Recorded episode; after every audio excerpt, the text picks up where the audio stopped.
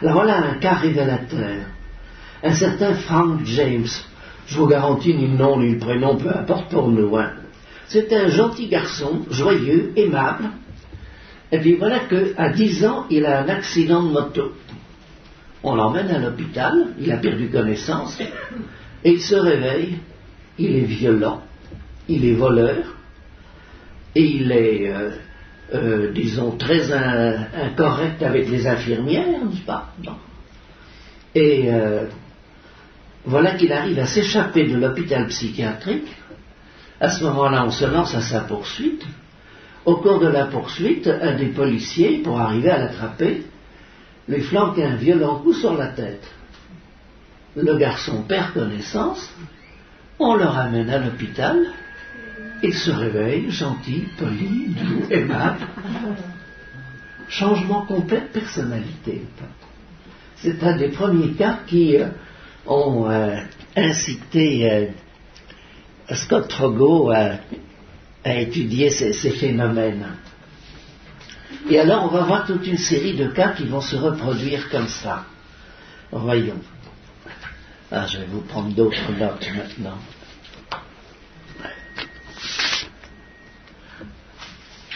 Ah oui. Alors ces études-là, en réalité, avaient déjà été entreprises un peu en Italie. Bon, seulement, euh, comme d'habitude, euh, les Américains ne s'intéressent qu'à ce qui est fait aux États-Unis. Donc là, quand il s'agit de chercheurs américains, ils donnent le nom. Quand il s'agit de chercheurs italiens, ils, les nomment presque à regret. Il y a eu des chercheurs italiens. Bon, mais là, le nom est sans importance. Bien. En réalité, ils ont fait des découvertes déjà absolument extraordinaires. Notamment que euh, on peut avoir affaire à des différences très fortes selon les personnalités qui envahissent la personne euh, principale.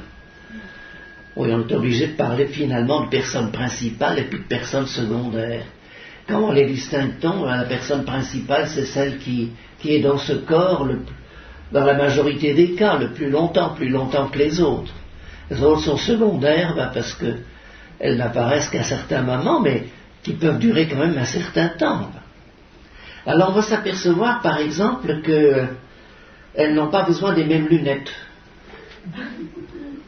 Alors là, je suis François Brune, bon, par là je suis, mettons, euh, infesté par un certain Henri, puis je dis, oh, mais je vois rien. Bon, ah, bah d'accord, maintenant ça va, bon. Et puis quand Henri s'en va et que c'est François qui revient, oh, bah, qu'est-ce qui Marie? Bon, il faut que je retourne mes lunettes. Bon. C'est quand même assez extraordinaire. On va s'apercevoir que également, pour certains médicaments, il va falloir changer les doses, notamment pour des diabétiques. On va s'apercevoir que certains sont gauchers de temps en temps, droitiers à d'autres moments, quand ce n'est pas la même personnalité. On va s'apercevoir également qu'ils ne sont pas tous sensibles aux mêmes anesthésiants. Alors là, il y a eu un cas qui est arrivé au, aux États-Unis, oui, en Californie. Et là, c'est une personne qui était envahie par tout un groupe. Donc, une sorte, officiellement, un malade mental qui souffrait de, de, dédoublement, même de triplement et quadruplement. Bon, on devait l'opérer. Et alors, euh, l'anesthésie a évité la, souffrance à quelques-unes des personnalités qui l'habitaient. Les autres se sont plaintes d'avoir souffert. Elle pouvait d'ailleurs décrire toute l'opération, n'était donc pas endormie du tout.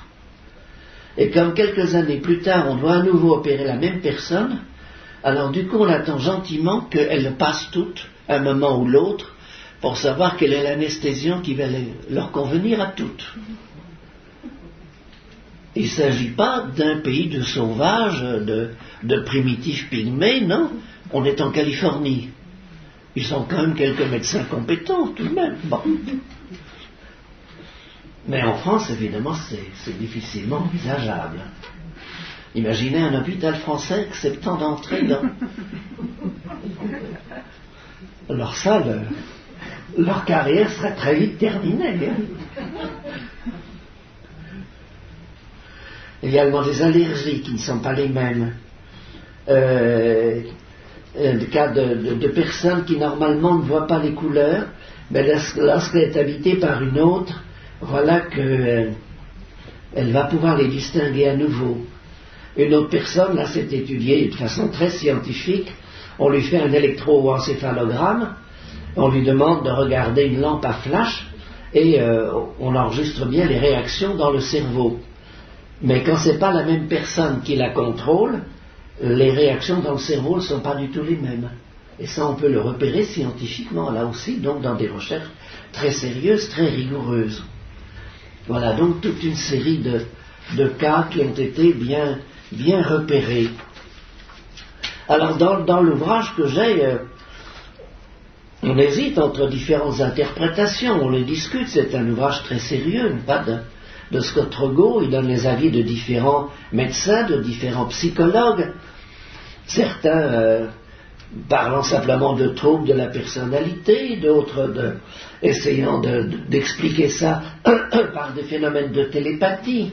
On peut penser, euh, si on veut, euh, si on est vraiment bouché à ce genre d'hypothèse, parce qu'on est vraiment incapable d'admettre qu'un défunt puisse envahir le corps d'un vivant, on va plutôt préférer n'importe quelle autre interprétation, si compliquée soit-elle. C'est normal d'ailleurs. Hein. Je dirais, ça ne me choque pas, c'est assez scientifique comme, attitude. Simplement, euh, à force d'étudier les cas, on se rend compte qu'il y a au moins un assez grand nombre de cas qui ne peuvent pas s'expliquer autrement que par l'invasion du corps d'un vivant par euh, le corps d'un défunt. Ce que l'on a d'ailleurs également dans des cas de, de médiumnité, les médiums à incorporation.